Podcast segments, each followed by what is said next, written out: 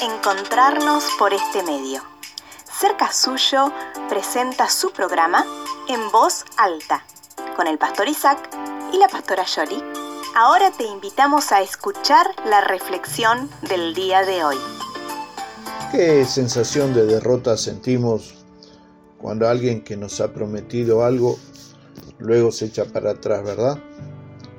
Y en algunos casos con justificaciones y en otros simplemente porque cree que no debería cumplir con nosotros.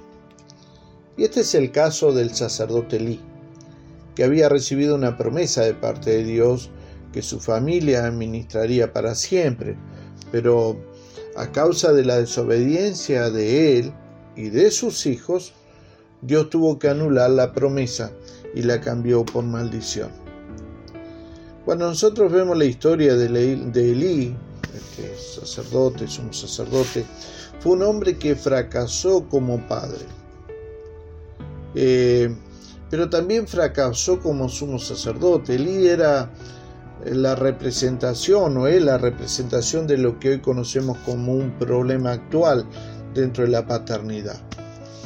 Padres que han conseguido el respeto del pueblo, pero tienen deficiencia con sus hijos. Y esto en todos los órdenes de, la vida. Nosotros vemos a gobernantes, eh, vemos a hombres de empresas, que consiguen el respeto de, su pueblo. Pero cuando uno analiza un poquito más y ve la vida de sus hijos, en realidad marca la deficiencia con las cuales ellos han estado actuando como padres. Y los hijos de Elí estaban robando en ese tiempo las ofrendas del templo.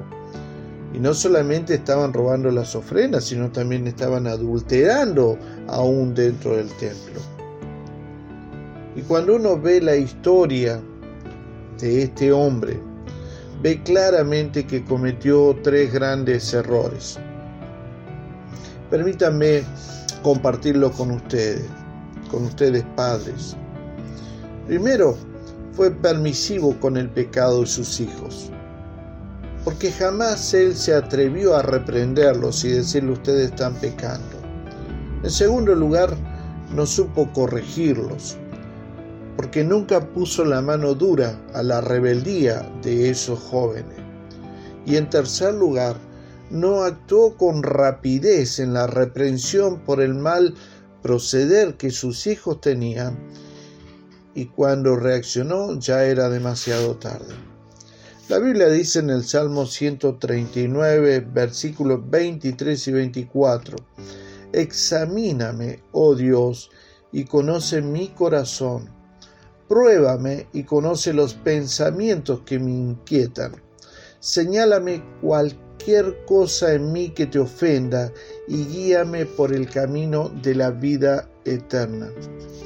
Amigos y hermanos, ¿han observado que algunos de sus hijos están cometiendo una falta que deshonra sus nombres y además el nombre de Dios?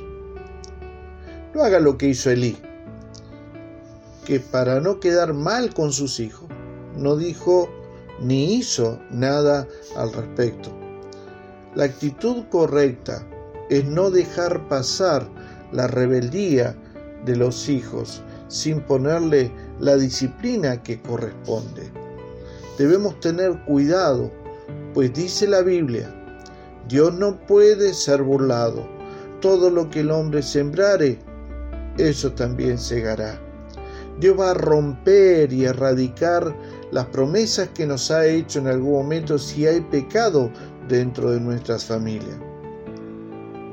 Y esto es por causa de la responsabilidad que Dios colocó sobre nosotros los padres.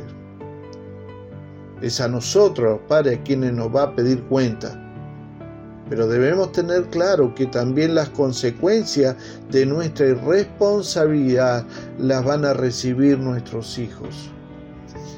Reprenderlo, corregirlo, disciplinarlo si hace falta, esa es nuestra responsabilidad. No debemos dudar en actuar con rapidez frente al pecado de nuestros hijos.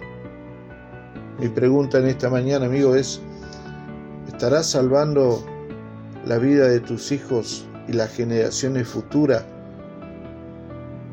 asumiendo la responsabilidad que tenemos? ¿O somos consecuentes con los pecados de ellos y las cosas que están haciendo, que no solamente te están ofendiendo a ti, sino que también están ofendiendo a Dios? Esperemos que podamos tomar en cuenta que somos responsables. Somos responsables de las generaciones que vienen hacia adelante de nosotros. Y todo va a depender también de nuestra paternidad. Dios te bendiga, amigo. Un abrazo grandote. No te olvides, estamos cerca suyo. Le agradecemos su atención. Nos volveremos a encontrar en un nuevo programa de En Voz Alta. Si quiere comunicarse con nosotros, puede hacerlo a través de WhatsApp al número 549-2984-867970.